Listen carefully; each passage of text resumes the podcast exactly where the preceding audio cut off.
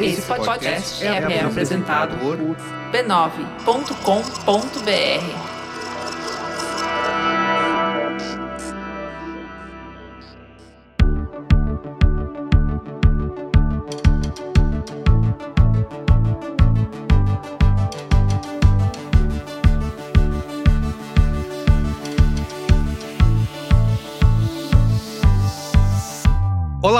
seja bem-vindo ao Código Aberto, o nosso podcast de conversas francas com os profissionais mais influentes do mercado. Eu sou Carlos Merigo e nessa temporada eu tenho uma companhia ilustríssima. Fala aí, Ana, como que vai ser essa nova temporada do Código Aberto? Olá, pessoal. Aqui sou eu, Ana Couto. Eu sou CEO da Laje e da agência Ana Couto. E sejam muito bem-vindos ao nosso podcast do Código Aberto. E nessa temporada a gente vai falar claro de branding, branding que vale. Vamos entrevistar líderes de grandes empresas, empresas que cresceram muito, que conseguiram destravar o valor e ultrapassar os desafios que a gente sabe que são enormes na construção de valor. Desafios de marca, de negócio, de comunicação. Então tenho certeza que essa temporada de Branding que Vale vai ser muito inspirador, com muito aprendizado e principalmente que a gente adora, muita troca. E o nosso convidado de hoje é Gabriel Braga, cofundador e CEO do Quinto Andar. Quinto Andar que é uma plataforma que tem revolucionado a forma como as pessoas alugam, compram e vendem imóveis no Brasil e também uma das startups mais valiosas aqui do país. Escuta aí uma amostra. Eu tinha meio que essa síndrome é, Tupiniquim, né? Eu falava assim, como eu fiz esse negócio aqui, cresci em Belo Horizonte, eu conheço minha realidade é limitada ao Brasil. É, será que as pessoas lá são mais inteligentes? Será que é mais capazes? Por que, que a gente só ouve essas histórias lá no, no Silicon Valley? E para mim a lição foi assim, cara, eles não são mais inteligentes do que as outras pessoas no mundo. E ver isso dos bastidores ver como essas coisas nasciam, elas eram meio, meio toscas, meio, meio confusas, meio ambíguas. Uh, tinha gente que achava que ia ser super legal, tinha gente que achava que não ia ser super legal. E, no entanto, uh, vários desses empreendedores que depois viram notícia, a gente é, ouve falar por aí, fica impressionado inspirado, eles passaram por todos esses perrengues ali, eles enfrentaram isso. E para mim isso foi marcante. Me deu uma certa serenidade, uma, uma certa tranquilidade de falar, putz, eu posso tentar, o máximo que vai acontecer é dar errado. E aí eu tento de novo. Mas antes, Ana, conta aí para os nossos ouvintes como que eles podem se aprofundar nos temas que a gente vai discutir aqui nessa temporada do Código Aberto. Quer ter mais acesso a conteúdos interessantes e inspiradores? Não deixe de entrar para o nosso ecossistema de propósito, que é pela Laje que a gente tem uma plataforma de conteúdo e aprendizagem da agência na Cor. Ali você vai aprender método, você vai ter um network incrível de pessoas que são apaixonadas como a gente em branding, em geração de valor e fazer parte da maior comunidade de branding do Brasil. Não deixe de acessar a laje-ac.com.br. Sem mais delongas, vamos embarcar juntos nessa jornada, onde conheceremos pessoas e organizações que, através do branding, venceram desafios, inspiraram o mercado e cresceram com muito valor.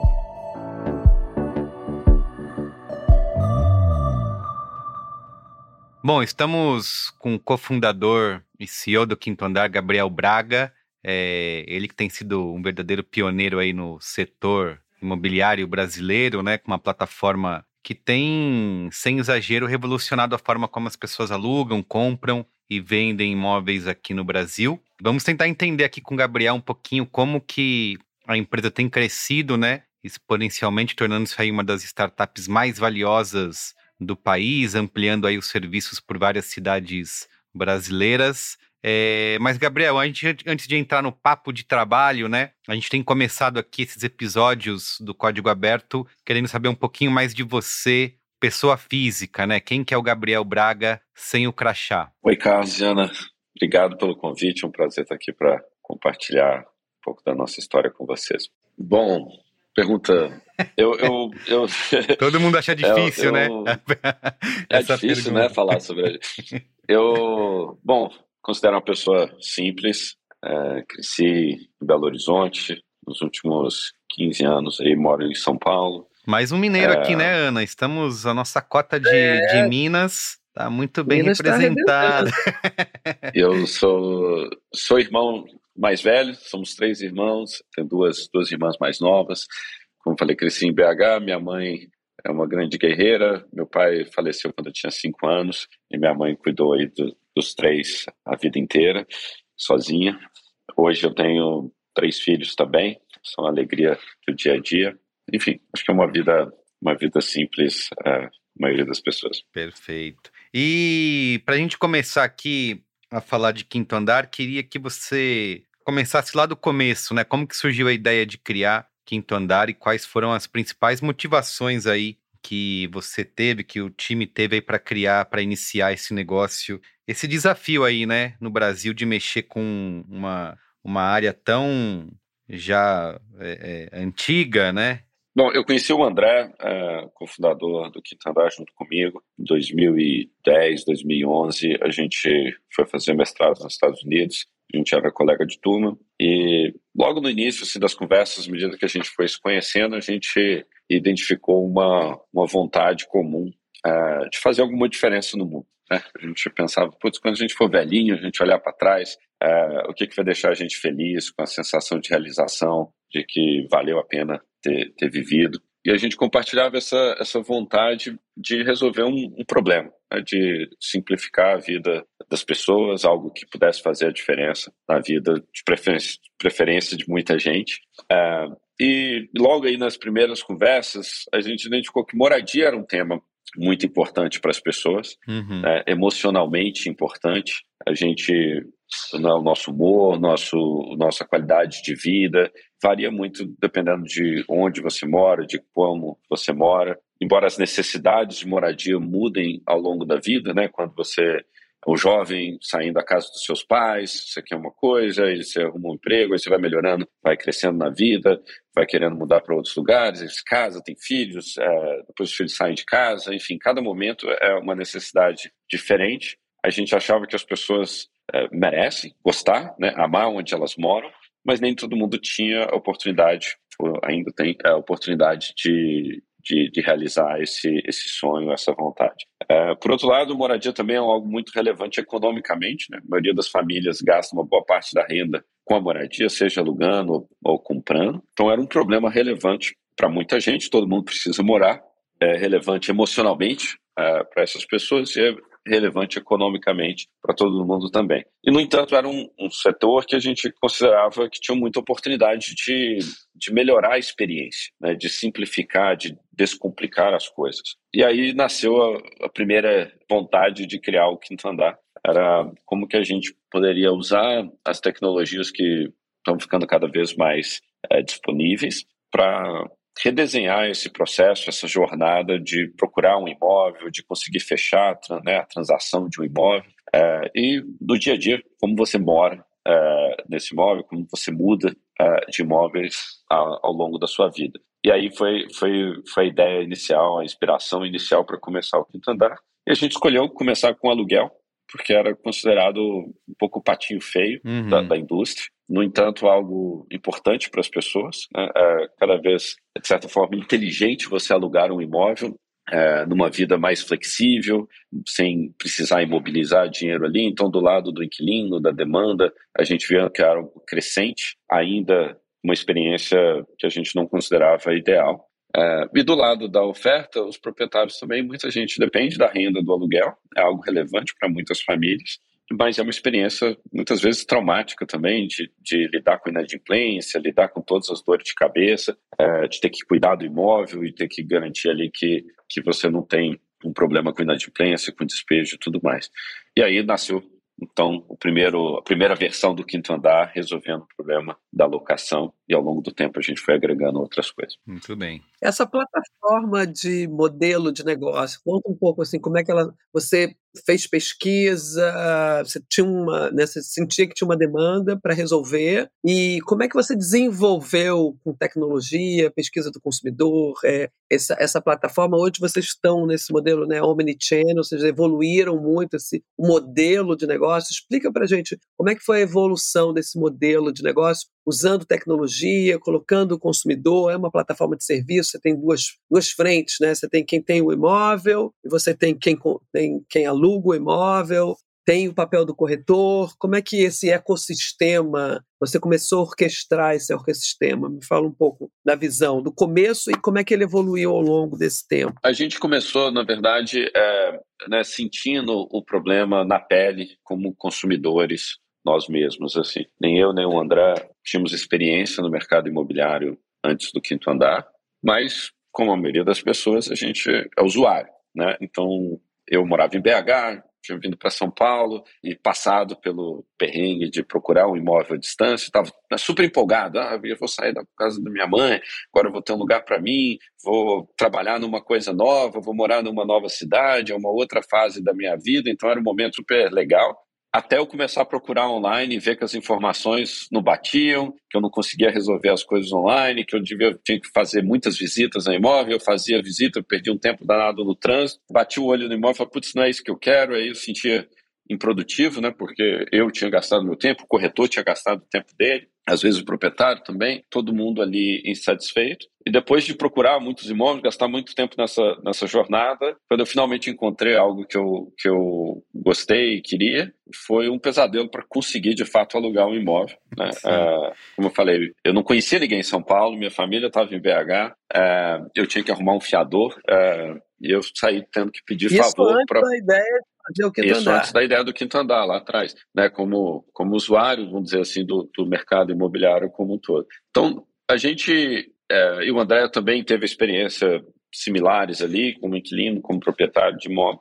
E aí a gente, então a primeira coisa que você perguntou, como que a gente teve a ideia, identificou o problema, foi olhando para o nosso próprio dia a dia, né, e vendo um, um problema que a gente, que nos incomodava muito, e que parecia relevante. E aí partimos para a segunda etapa. Falei, mas isso é só, só a gente que está incomodado com isso ou, ou isso incomoda é, outras pessoas também? Será que tem um negócio aqui? E aí, de fato, a gente, a gente fez uma, uma pesquisa é, rápida ali com todo mundo que a gente conhecia. A gente pegou basicamente todos os contatos que a gente tinha no, no e-mail, no telefone, é, disparamos uma pesquisinha rápida para identificar o, os pontos de dor né, que as pessoas Exato. tinham. Ah, como que é, como que é a sua jornada, é, o que, que incomoda mais, e a gente meio que criou um termômetro ali para vários pontos da jornada. Ah, me incomoda que não tem informação online, me incomoda que as visitas são muito improdutivas, me incomoda que eu tenho que arrumar um fiador e parece que eu sou um bandido, eu sou tratado ali de uma maneira muito é, complicada é, sendo que a grande, grande maioria das pessoas é, tem uma boa fé e uma, uma, uma, capacidade de pagar o aluguel, de honrar o aluguel ali, e, mas era difícil de identificar isso. Do lado do proprietário também. Putz, demora eu alugar o meu imóvel, eu alugo num preço que não, me, não vale a pena, eu tenho preocupação se vai destruir o meu imóvel, eu tenho preocupação se vão de fato pagar o, o, o aluguel e se não pagar, como é que eu lido com isso. Essa pesquisa inicial foi muito útil para a gente identificar com mais clareza quais eram os pontos de dor. E barato, né, Gabriel, fazer pesquisa hoje em dia. Uma coisa que a gente quer muito que as pessoas entendam, assim, qual é o processo de construção de um negócio, né? Hoje em dia você fazer pesquisa. Super, super rápido, né? Barato, rápido, é, é muito prático. E as pessoas realmente engajam, né? Para nossa surpresa ali, é, a gente deixou um campozinho, uma anedota, que a gente deixou um campozinho aberto no formulário. E a gente perguntava, ah, além das perguntas aqui de múltipla escolha, tem algo a mais que você quer contar para a gente? A maioria das pessoas né, é, pula esse campo assim. E a gente ficou impressionado que as pessoas escreviam tipo uma página, duas páginas de depoimentos do transtorno que elas passaram em diferentes momentos da experiência. Virou um campo de desabafo, né? Exatamente. Então isso para a gente foi muito útil para para fortalecer a primeira hipótese, que era existe um problema, né? é, quão relevante, quão é, intenso é esse problema, para que de fato vale a pena a gente gastar a nossa energia, o nosso tempo aqui é, resolvendo. Aí tem uma segunda parte que eu acho que é bastante peculiar e que nem todo mundo às vezes pensa dessa forma, mas para a gente no quinto andar foi sempre muito importante, que é sobre a solução. Então, uma, uma, primeira parte é identificar o problema, e, e, a pesquisa é útil nisso. A solução já é um pouco mais. É, tem uma nuance, né? se a gente pergunta para o cliente o que, que ele quer, nem sempre a gente vai sair com uma ideia é, que vai revolucionar o mercado, que vai mudar como as coisas funcionam. Né? Não é a responsabilidade do cliente aparecer com a solução. é a responsabilidade da empresa, dos inventores, dos cientistas, é, dos empreendedores, aparecer com uma ideia que, quando as pessoas se depararem com ela, vão falar assim: nossa, que bom que alguém pensou nisso. Eu quero isso também, eu quero usar esse produto. Ah, se a gente pergunta, né, tem, tem várias anedotas nessa daí, mas desde a da época que inventaram o carro, né? E as pessoas usavam a carroça e falavam assim, putz, eu quero uma carroça mais rápida, um cavalo mais forte, é, eu quero alguma coisa. Ninguém ia pensar que posso construir uma máquina, um motor a combustão que vai andar sozinho, que não precisa do cavalo, que não precisa de todas as outras coisas em volta do cavalo e da carroça. Então a gente sempre teve isso muito forte no quinto andar, que é nossa responsabilidade é descobrir uma solução que obviamente o cliente tem que gostar, obviamente é ele que vai decidir no final se aquela solução é boa o suficiente ou não. É, mas na hora que a gente faz pesquisa de mercado, na hora que a gente está pensando numa ideia, está criando uma ideia de uma empresa, se fosse fácil perguntar isso na pesquisa de mercado, alguém já tinha inventado, já tinha descoberto, já, o problema não estava ali ainda. É, então a gente sim faz muita pesquisa com um viés de observar mais o cliente do que perguntar o que, que ele quer. Né? É, nem sempre a pessoa consegue articular ou responder exatamente o que, que ela está sentindo, mas se a gente observa o cliente, a gente aprende muito. A gente sente, olha, ele na verdade queria resolver isso pelo app. Ele não queria falar com ninguém. Mas se você perguntar para ele, ele vai falar: putz, eu quero falar com alguém, eu quero ter um ponto de contato, etc. Mas ele quer resolver o um negócio mais rápido. Ele pensa em conversar com alguém porque ele ainda não consegue resolver isso de uma maneira self-service, imediata, super prática na mão dele. Uh, e ao longo do tempo a gente foi fazendo isso e, e aprendendo, enfim, tem teve N exemplos aí ao longo da nossa trajetória. Isso também é importante porque, como empreendedor, uma coisa que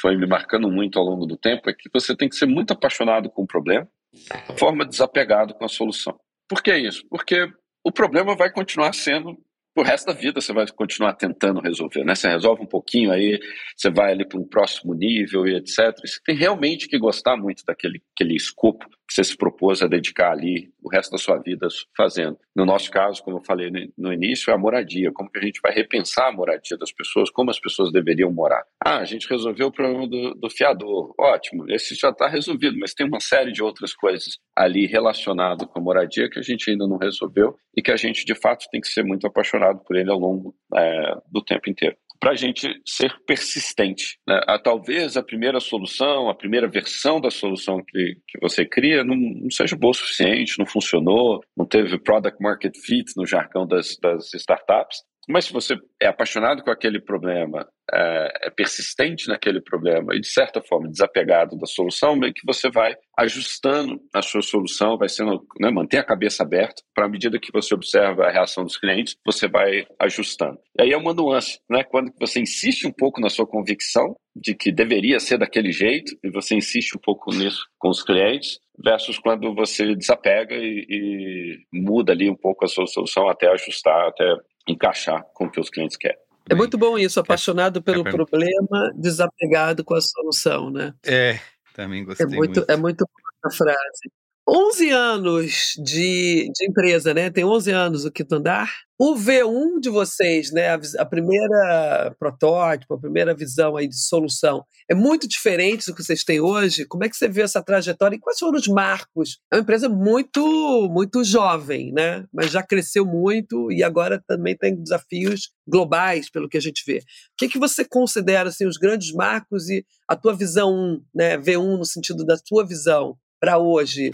Que, que mudou? Na verdade, a visão, vamos dizer, do primeiro produto do quinto andar, que é o aluguel, é, é muito parecido com o que a gente imaginou lá desde o comecinho, rabiscando no, no quadro em branco ali. O que aconteceu foi que essa visão que a gente tinha desde o início se mostrou difícil de fazer num primeiro momento. Né? A visão era, a gente tem que ter uma experiência de ponta a ponta, e isso envolve várias etapas da jornada dos clientes, como você mencionou antes, é, conectar e articular é, várias, vários atores do ecossistema, né, o proprietário, o inquilino, o corretor, o fiador, a seguradora, uma série de, de atores ali que envolvem nessa, nessa cadeia de valor, nesse, nesse ecossistema, e que a gente tinha que orquestrar é, de uma nova forma. E isso demorou bastante tempo para de fato funcionar. Então, embora a versão que, que a gente tem hoje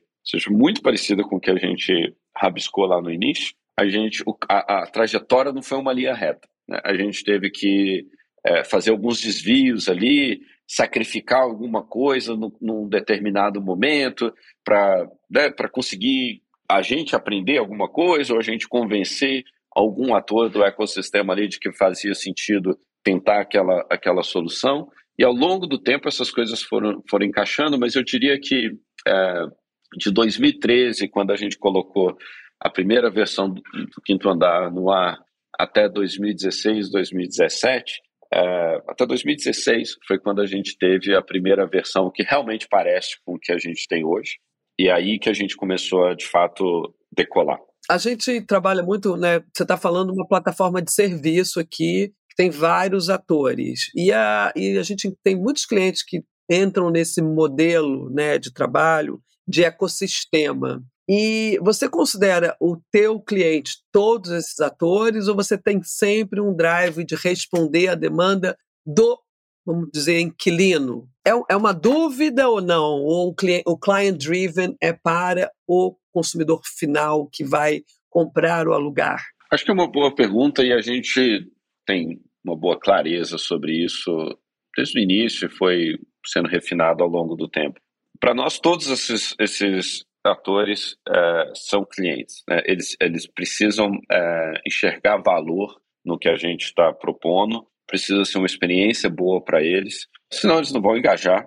Né? A gente não tem uma relação contratual obrigatória de ninguém fazer negócio com a gente, eles vão fazer se a gente está oferecendo algo que faça sentido para eles versus o status quo. Né? Se a gente está propondo mudar alguma coisa, tem que, tem que fazer sentido para todos esses atores. Dito isso, é importante ter um norte que alinha todo esse ecossistema. E, e no nosso caso, é a demanda.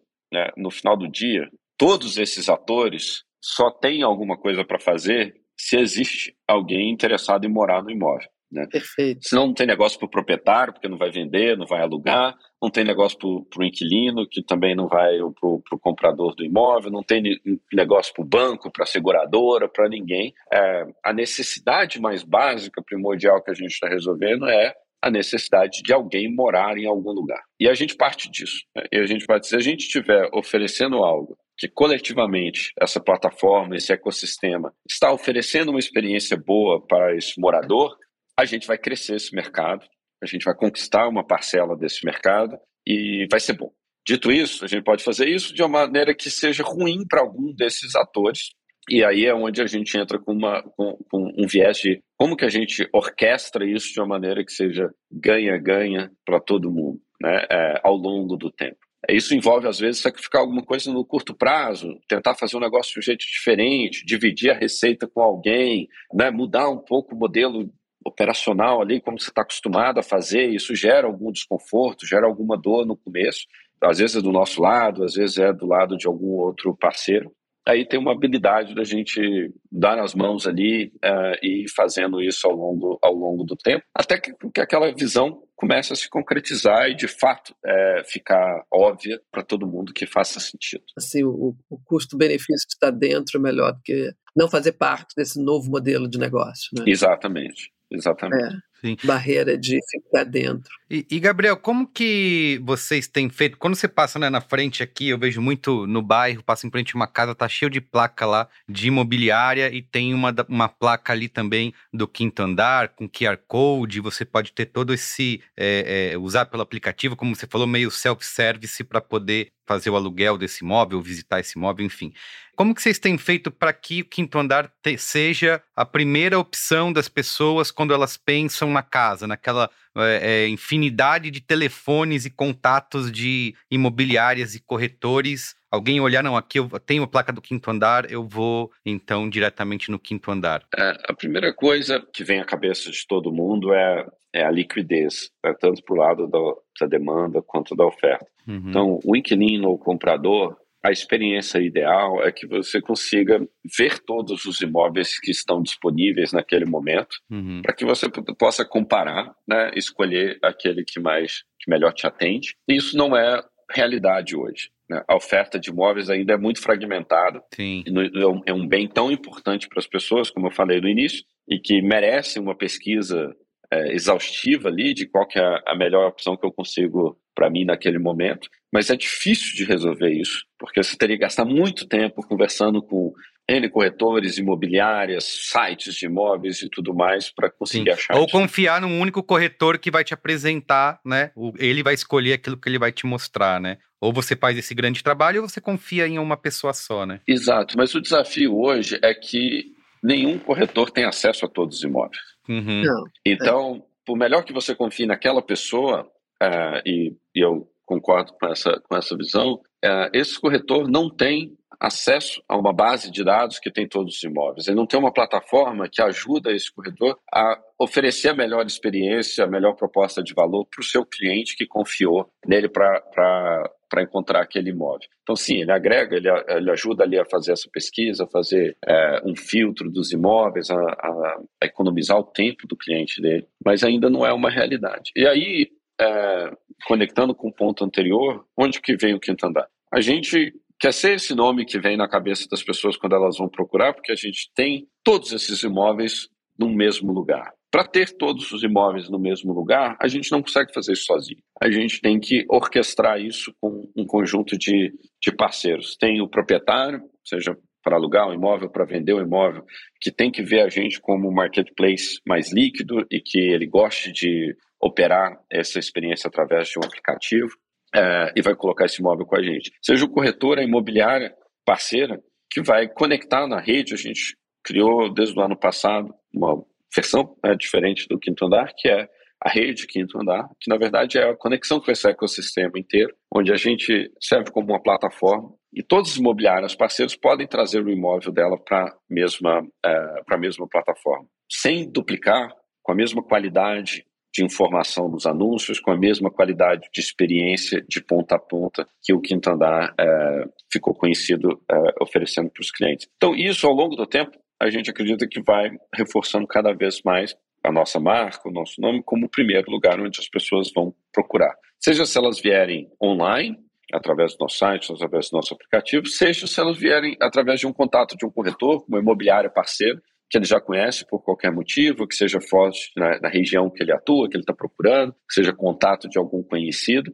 Se esse corretor, essa imobiliária, estão conectados na rede Quinto Andar, eles podem usufruir é, da nossa base de dados, oferecer todos os imóveis disponíveis naquele momento para esse cliente. E além de conseguir ter a liquidez, né, seja para o inquilino, comprador, encontrar o imóvel que procura, seja para o proprietário conseguir de fato alugar ou vender aquele imóvel no tempo mais rápido possível, na melhor condição comercial possível, é, a experiência ao longo do processo também é muito importante. Você não quer fazer isso de uma maneira traumática, de uma forma que a experiência seja ruim ou que você tenha muito dor de cabeça com as N peculiaridades que tem ao longo do processo. Então, à medida que essa marca simboliza uma confiança de que essa experiência vai ser boa de ponta a ponta, que você vai poder confiar ali no, no, nos profissionais que estão envolvidos nessa, nessa, nessa, nesse processo e não vai ter prejuízo de alguma forma ao longo da transação, isso vai se propagando no próprio boca a boca dos clientes que passaram por essa experiência. A gente não é, um, não é um produto que você usa todo dia, você não compra imóvel, aluga imóvel todo dia, uh, mas é uma transação muito relevante quando ela acontece. Então, a própria,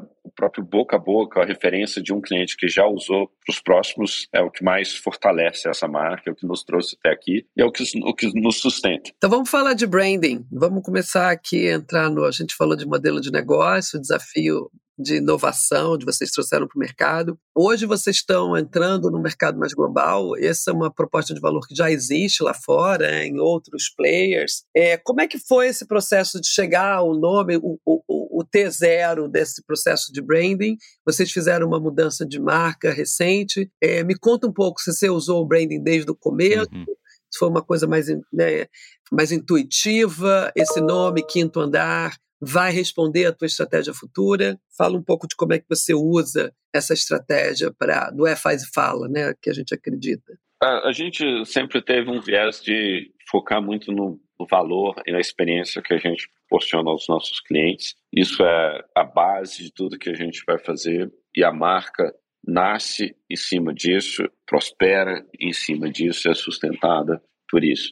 É, então, no começo do quinto andar, assim, foi, uma versão mais intuitiva disso. A gente está resolvendo um problema que é relevante e que a solução seja boa o suficiente para impressionar as pessoas. Isso vai gerar boca a boca, vai gerar um, uma aderência com essa marca, uma conexão com essa marca, uh, e isso vai, vai se multiplicando ao longo do tempo. E de fato foi isso que, que levou o Quinto Andar para onde a gente a gente chegou ao longo do tempo. Uh, mas foi uma versão um pouco intuitiva. Foi no ano no ano passado, em 2022, que a gente fez um, um rebranding e profissionalizou é, e articulou melhor o que a gente estava fazendo. E foi, foi uma experiência muito legal, muito impactante, é, desde pensar como o aspecto da identidade visual deixava isso mais claro, até toda a narrativa da marca é, que se conectava com né, a proposta funcional de resolver, de simplificar a vida que a gente estava fazendo, com, a, com, um lado mais emocional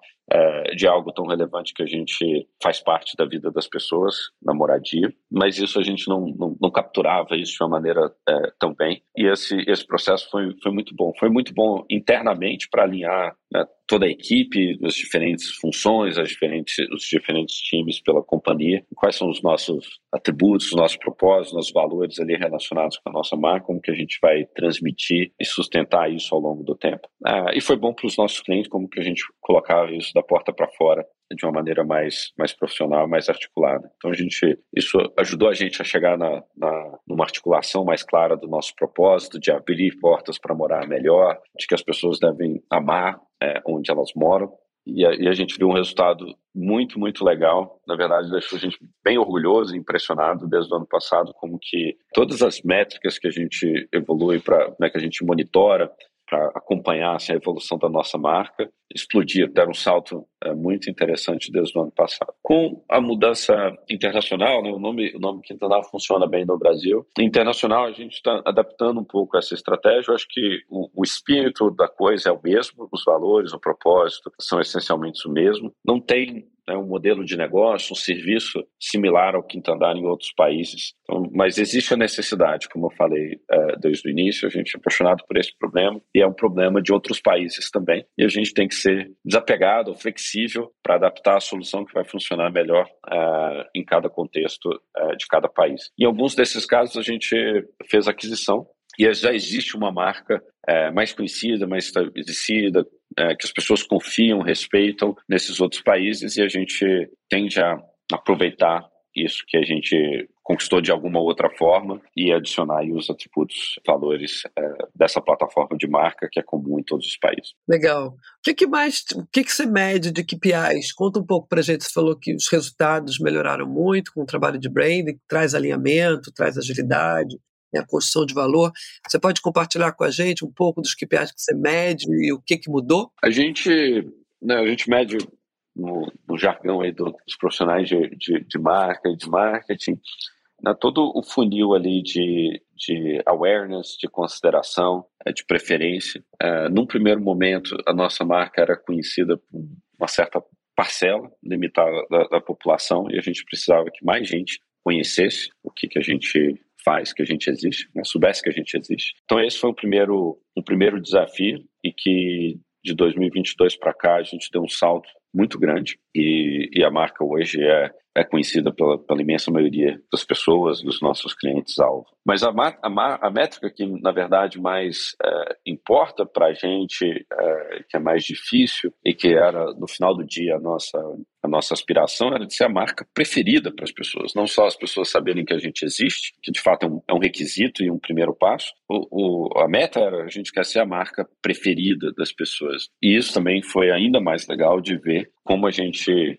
evoluiu ao longo desse, desses últimos anos e onde a gente está relativo né, às outras marcas no nosso segmento. A gente tem uma distância é, muito significativa, é disparado a marca mais preferida é, quando as pessoas pensam em serviços de moradia nos mercados onde a gente atua. Além disso, acho que tem duas outras métricas que, que a gente gosta de usar. Uma é, é, é seu top of mind, né, como vocês mencionaram aí, como que qual o nome é, que vem espontaneamente na cabeça das pessoas quando eles pensam em moradia. Em algumas marcas, é, o nome da empresa, o nome daquela marca acaba se tornando sinônimo de alguma coisa que elas, que elas usam, que elas fazem naquele, naquele segmento. E a gente também tem aí um, uma, uma posição muito de liderança muito forte em top of mind em todos os segmentos que a gente atua, uh, que é um motivo de orgulho da, da, da, nossa equipe como um todo aí de, de ser esse nome que está virando sinônimo uh, de alguma coisa que as pessoas fazem no dia a dia. E, e por último, acho que é como que as pessoas buscam muito, né? A primeira ação que as pessoas fazem é, é buscar no Google alguma coisa relacionada à moradia. E é interessante que muitas vezes as pessoas colocam ali, ah, quero um apartamento de dois quartos em tal bairro, né? Uhum. É uma uhum. pesquisa genérica que a gente chama, versus elas procurarem um nome de uma empresa, é, de um produto, é, quando elas fazem isso. E na nossa categoria, isso, isso é particularmente relevante e a gente também tem uma, uma, uma posição muito, muito relevante, mais da metade das buscas uh, por moradia em São Paulo, por exemplo, tem o nome Quinto Andar uh, atribuído, associado com aquela marca ali, uh, e é uma distância muito grande em relação a qualquer outra marca. Isso também é um motivo de força da marca e de orgulho aí pra gente. O que, eu ia te perguntar que vocês nasceram, né, assim, dentro da século XXI aí, com a tecnologia estruturante para o negócio de vocês, e a comunicação mudou muito. Então, você tá, minha pergunta é assim, como é que é esse teu esforço de comunicação, de performance, com branding, como é que você divide o seu budget? Você está falando muito que todo esse esforço né, do branding traz resultado para o negócio, e essa visão de performance branding. Como é que você conjuga essas duas modelos e qual é a sua bet, né? qual a sua aposta na sua estratégia de comunicação? Acho que a resposta para isso depende muito de cada empresa.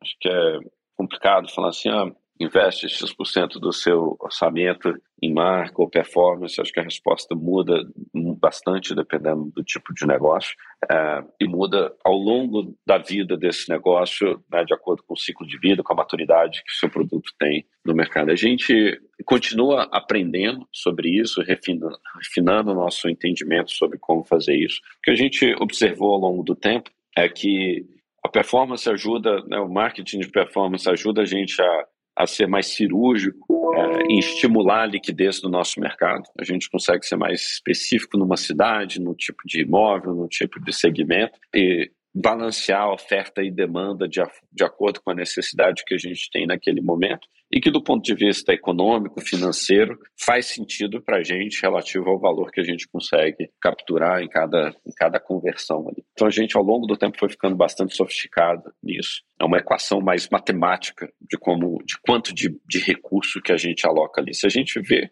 é, valor, se a gente considera que a gente ainda está tendo um, um, retorno positivo, a gente vai investir tudo que a gente consegue é, investir naquele momento, é, num determinado produto, numa determinada cidade que a gente está atuando.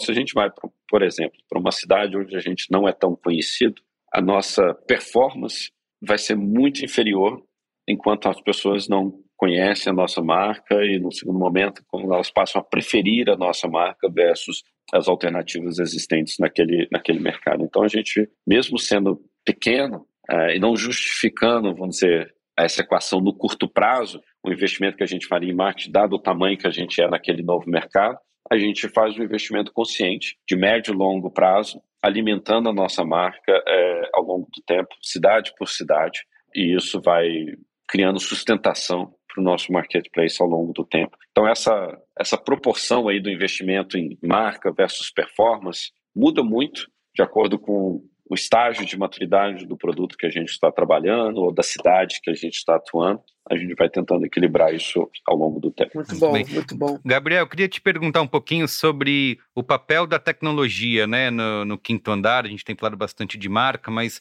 a gente sabe que vocês têm essa é, mudado o mercado por conta é, desse papel, dessa inovação tecnológica. Tem uma interface, como você já falou, bastante amigável para você conseguir buscar um imóvel, né, e, e buscar por região e, e, e trazer aquilo cada vez mais personalizado para o que a pessoa está procurando. Queria que você contasse um pouquinho esse papel da tecnologia na estratégia geral da, do quinto andar. A tecnologia a gente vê como um, uma parte muito central da nossa estratégia é, de como a gente vai solucionar de fato os problemas que a gente está se propondo a resolver e de como que a gente vai viabilizar uma experiência seja significativamente superior ao que as pessoas estão estão acostumadas a fazer. Então, hoje parece óbvio, mas ainda não é uma realidade fora do quinto andar, você conseguir procurar um imóvel que não, não, seja duplicado, que tenha todas as informações disponíveis ali de maneira confiável no imóvel, uh, que você consiga fazer um agendamento de uma visita online e que o corretor esteja fazendo outra coisa, ou ele está à noite dormindo, os clientes estão procurando o imóvel, no outro dia ele acorda, ele tem a agenda montada dele, porque magicamente isso foi articulado ali, como otimizar a rota do corretor, a disponibilidade do cliente, do imóvel e tudo mais. Como que você faz é, uma, uma, uma garantia né, que isenta o proprietário de qualquer risco, é, garante que ele vai receber o aluguel em dia, todo mês, sem precisar do fiador ou outro tipo de garantia do lado do inquilino. Tudo isso foi, foi baseado num ponto de vista, numa perspectiva de como que a tecnologia vai é, mudar a forma como que a gente faz ah, certas coisas, muitas vezes reduzindo o custo de algumas, de algumas atividades e viabilizando que ela, que ela fique mais, mais popular, mais disseminada na população. Por exemplo, o celular, que hoje a gente assume como uma coisa óbvia, não era tão óbvio assim lá atrás. E se não existisse um celular na mão das pessoas Uh, com tudo, todos os recursos que a gente tem disponível hoje em dia, a gente não conseguiria fazer esse agendamento online e ter o corretor funcionando de uma maneira uh, literalmente dez vezes mais produtiva do que era antes do quinto andar existir. Sim. Uma coisa que eu gosto bastante é aquela função do cãozinho farejador, sabe? Que dá os alertas por, por imóveis que se parecem com aquilo que você já procurou antes. É uma coisa bastante útil, né? Porque é algo que você não encontraria ali, mas você tendo essa notificação, toda vez que eu utilizei, vem, é, vem oportunidades bastante personalizadas com aquilo que eu já estive buscando antes. Esse é um ótimo, um ótimo exemplo e como a gente comentou antes, ele é uma primeira versão de algo que pode ser ainda muito melhorado, é, se a gente imaginar o que, que a tecnologia está viabilizando hoje em dia e nos próximos anos. Então, de fato, você procurar um imóvel é uma tarefa difícil, você saber, né, todo dia tem entrando, tem, tem imóveis novos entrando no mercado, você vai ficar ali olhando é, milhares de imóveis, 50 fotos por imóvel, então se você multiplica isso, o cliente vai ter que ver muita, muita foto para conseguir é, escolher qual imóvel que vale a pena visitar, ou se ele tiver que visitar todos, né, uma série de imóveis, vai gastar muito, muito tempo fazendo isso. Então, o cãozinho é, farejador ali ajuda muito nisso. Agora, quão inteligente é esse cãozinho para, de fato, oferecer algo é, que seja relevante para o cliente, em vez de simplesmente ficar mandando um tanto de e-mail e notificação, sim, sim. É, né, que incomodam muita gente também. É, e aí, por exemplo, a inteligência artificial acho que vai levar isso para outro nível. Hoje, a tecnologia permite a gente identificar o próprio robô, entender, olhar para uma imagem, entender que aquela imagem parece com outras imagens e parece com o estilo de decoração mais moderno, mais clean ou não, é, que um cliente gosta, é uma preferência pessoal mais subjetiva do que simplesmente falar, ah, eu quero dois quartos, tantos metros quadrados de tal preço. Totalmente. É, você, você filtra esse, esses três é, atributos, ainda assim aparecem muitos imóveis, mais do que aquilo que é prático de, de usar no dia a dia. É, e a inteligência artificial aplicada em cima das coisas que a gente já tem vai conseguir tornar isso muito mais prático e rápido para a maioria das pessoas. Você, como empreendedor e CEO, fez uma transição aí, né, de ser um, um empreendedor para CEO. O que, que você vê nesses 11 anos que é muito forte na cultura de vocês? Acho que a gente né, estuda os unicórnios, essas empresas que crescem muito rapidamente, né, exponencialmente. O que, que tem nessa água?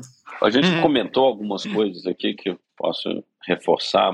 A primeira é essa paixão em resolver um problema dos clientes, né? essa obsessão em resolver um problema dos clientes, em colocar o cliente é, em primeiro lugar, como quem a gente quer servir, e desdobrando a partir daí as soluções que a gente que a gente pode criar ao longo do tempo. Isso é algo que a gente tenta preservar e cultivar ao longo do tempo, à medida que, que a empresa foi foi evoluindo, tem muito mais gente envolvida, é, a gente tem que equilibrar com com os economics, tem que fazer dar dinheiro de alguma forma, tem que tornar isso sustentável financeiramente. É, e todas essas coisas às vezes podem competir um pouco com a atenção é, que você coloca em resolver de fato o problema dos clientes é, da melhor maneira possível. É, e é algo que a gente está constantemente cultivando. A segunda é ter coragem de inovar.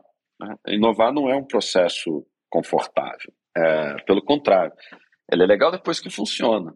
Né? você olha para trás e fala assim, putz, bacana, funcionou, a gente fez isso, todo mundo olha, fala que legal, alguém fez isso, ajudou minha vida. Mas é, enquanto você está ali tentando ter uma ideia que ainda é muito subjetiva, é, tem um nível de ambiguidade enorme, você não sabe se as pessoas vão gostar, não tem uma receita de bolo para ser seguida, não tem um modelo em outro país para você falar, putz, já funcionou em tal lugar, pode funcionar aqui também.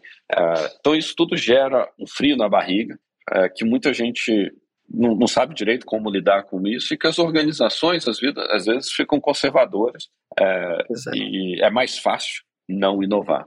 Né? Mas aí tem um, um custo disso ao longo do tempo também, que é difícil você se manter relevante sem constantemente estar inovando e, e expandindo aí os limites de onde fazer. Então, acho que uma, uma coisa da nossa cultura é como que a gente preserva essa, essa coragem, essa disposição inovar, uh, para que a gente constantemente evolua ao longo do, do tempo. Você fez uma faculdade, você fez um MBA em inovação, empreendedorismo em Stanford, né? É um ecossistema totalmente diferente do brasileiro, né? Bem, né? um ecossistema muito forte de unicórnios, tecnologia, um tripé ali, é, com aprendizado acadêmico, com empreendedorismo muito forte, com VC. O que, que você trouxe de lá? Foi uma experiência que mudou sua vida? Não mudou? Fez muita diferença na minha vida. Eu acho que hoje o conhecimento né, mais formal está muito disseminado.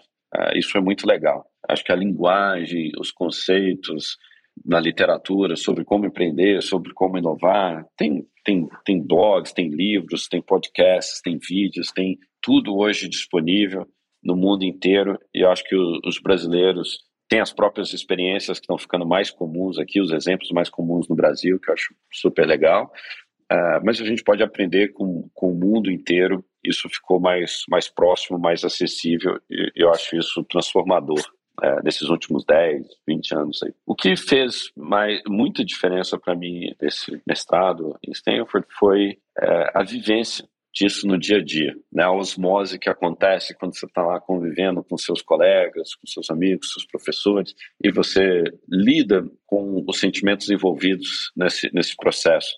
É, como falei agora, a inovação não é algo confortável. Então, se você lê num livro, você não sabe exatamente ali como que, que foi isso no, no dia a dia, como foram os bastidores dessas coisas. E, para mim, quando eu fui para lá, eu tinha meio que essa síndrome é, tupiniquim, né? Eu falava assim, como eu fiz esse negócio aqui, cresci em Belo Horizonte, eu conheço, minha realidade é limitada ao Brasil. É, será que as pessoas lá são mais inteligentes? Será que mais capazes? Por que, que a gente só ouve essas histórias lá no, no Silicon Valley? E para mim a lição foi assim, cara, eles não são mais inteligentes do que as outras pessoas do mundo. Tem, eu, conheço várias pessoas de lá e, e do Brasil que me impressionam todo dia. O que eu senti que fazia muita diferença era essa coragem, essa determinação de pegar um problema e falar, eu vou resolver isso e mover montanhas para resolver isso. E ver isso dos bastidores que naquele primeiro momento, antes de ficar famoso, antes de todo mundo ali é, já ter validado aquela ideia, ver como essas coisas nasciam, elas eram meio, meio toscas, meio, meio confusas, meio ambíguas. É, tinha gente que achava que ia ser super legal, tinha gente que achava que não ia ser super legal. E, no entanto, é, vários desses empreendedores que depois viram notícia, a gente é, ouve falar por aí, fica impressionado inspirado, eles passaram por todos esses esses, esses perrengues ali, eles enfrentaram isso. E para mim isso foi marcante. Me deu uma certa serenidade, uma, uma certa tranquilidade de falar, putz, eu posso tentar, o máximo que vai acontecer é dar errado. E aí eu tento de novo. Não vai machucar ninguém. E a gente, acho que eu aprendi a, a dimensionar um pouco esse risco, ou o, o que, que é a consequência de dar errado, versus o risco de não tentar e ficar na mediocridade e não, né, nunca ir atrás de alguma coisa que você realmente gostaria de fazer diferença no mundo. Vou fazer uma última pergunta. o que, que o Brasil precisa fazer para ter mais unicórnios como quinto andar? Essa é uma pergunta de um bilhão de dólares. é... eu, eu não, nunca pensei tanto na, na palavra unicórnio, no, no, unicórnio como meta. Eu penso na gente motivar as pessoas, inspirar as pessoas a resolverem os problemas que a gente tem no dia a dia. É, a gente focar mais em educação, é, como eu falei, fez muita diferença na minha vida. não só pelo que você consegue ler no livro, mas pelas experiências e influências que, que você adquire a partir desse processo de aprendendo com seus colegas, com seus professores, com outras experiências. Eu fico muito animado que o Brasil e a América Latina tem uma série de exemplos que vão é, motivar muitas pessoas e isso vai acelerar muito o processo de inovação. Eu acho que a gente precisa formar mais pessoas em, na, nas ciências é, relacionadas à tecnologia, né, engenharia, computação e, e, tudo mais. É, é uma é um, a gente ainda tem escassez desses profissionais. Eles são um ingrediente é, muito essencial para a gente conseguir inovar e escalar é, nesse sentido. E acho que se a gente for, for nessa linha, naturalmente, dada a relevância dos problemas, o tamanho do nosso mercado, a gente vamos assistir aí a criação de vários unicórnios é, ao longo do tempo, mas isso é mais uma, uma consequência do que uma meta em si. Acho que a meta deveria ser resolver os problemas do nosso dia a dia, tornar a vida mais simples, e isso vai, vai fazer muita diferença. Então, fica a dica, se apaixone pelo problema. Adorei. Muito bem. Para a gente encerrar aqui, Gabriel, eu queria te fazer uma última pergunta que a gente tem encerrado esses episódios. É, olhando para o futuro aí, qual que é a inovação ou tendência que mais te empolga aí na intersecção entre tecnologia, comunicação, branding, estratégia de marca, enfim, tem alguma coisa que você tem visto que tem te deixado mais empolgado para o futuro? Acho que nesses últimos dias é até um pouco clichê, mas uh, eu acho que a, a, os avanços que a gente está vendo em inteligência artificial provavelmente vão impactar muitas indústrias, muitas marcas, uh, muitos uh, modelos de serviço, como a gente está acostumado a fazer alguma coisa, várias tarefas no nosso dia a dia vão ser revolucionadas aí com que com que a inteligência artificial está se se mostrando capaz de fazer. É, eu acho que é empolgante porque vai ser uma nova, uma nova plataforma que vai ser um solo fértil para várias inovações acontecerem, talvez entre as empresas existentes, de como que elas vão reinventar e adaptar uh, a essa nova realidade, assim como N outras empresas, ideias, produtos que vão surgir uh, em cima dessa, dessa nova plataforma, dessa nova fonte de conhecimento que até então não estava disponível né, da forma como se mostrou aí nos últimos meses de maneira tão, tão intensa. Então acho que é algo que a gente está, a gente já usa de várias formas, a gente está se preparando para continuar relevante de como isso vai transformar a nossa indústria, o nosso segmento ao longo dos próximos anos. Perfeito. Muito bem, Gabriel, obrigado. Foi incrível o papo com você. Obrigado, Ana. Muito bom, Gabriel. Parabéns aí. Obrigado, gente. Um abraço. Tchau, tchau. Ana, mas antes da gente encerrar, conta aí para nossa audiência como medir os resultados de branding. Se você deseja descobrir como o branding traz resultado para sua organização, não deixe de conhecer o Valômetro. São dados que, a partir dos consumidores, conseguimos avaliar e entender o que mais traz impacto positivo, o que mais traz resultado e, principalmente, como priorizar as ações nas ondas de valor. Não deixe de avaliar, porque gerir valor é gerir resultados. Obrigada por estar conosco nessa jornada e nos vemos com certeza no próximo episódio.